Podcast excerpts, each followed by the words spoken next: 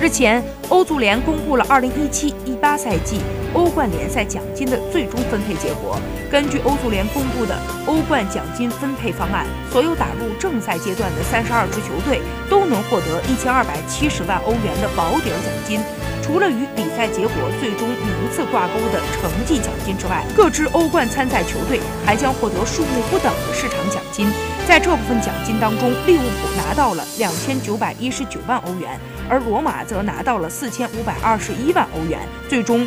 冠军皇马以八千八百六十万欧元高居榜首，意甲劲旅罗马以八千三百八十万欧元位列次席。欧冠亚军的利物浦排名第三，尤文图斯和拜仁慕尼黑分列第四和第五位。